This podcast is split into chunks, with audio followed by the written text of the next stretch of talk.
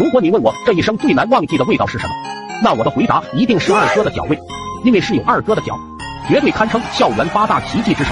毫不夸张的说，放眼全校，五脚能与之匹敌。那味道，那感觉，简直没谁了。而且在这种脚臭味的熏陶下，你在他旁边吃豆腐，就会有臭豆腐的味道；你在他旁边吃奥利奥，就会有奥利给的感觉。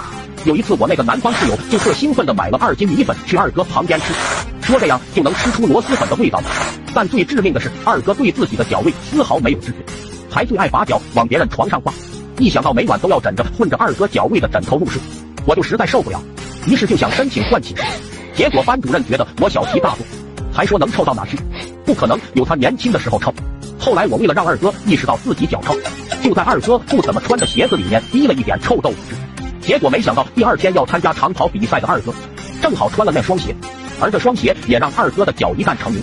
比赛开始时，二哥一马当先，直接冲到第一名。就在我为他欢呼雀跃的时候，二哥却突然摔了个狗吃屎，好家伙，连鞋都卡飞了。校医连忙带着几个志愿者跑去救援。就在他们靠近二哥脚丫那一刻，我仿佛看到一缕黑气冉冉升起。校医立马意识到了事情的严重性，回头冲着志愿者大喊：“快跑！”可惜一切都晚了，那可是二哥的脚味加臭豆腐汁，闻一口就上头啊！谁能顶得住啊？那几个志愿者直接跪在地上开始呕吐，这味道也让二哥方圆十里内直接成了真空地带，在场无一人逃过二哥的脚位攻击。